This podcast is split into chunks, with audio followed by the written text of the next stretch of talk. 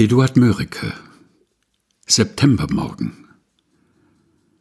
Im Nebel ruhet noch die Welt, noch träumen Wald und Wiesen, bald siehst du, wenn der Schleier fällt, den blauen Himmel unverstellt, herbstkräftig die gedämpfte Welt in warmem Golde fließen.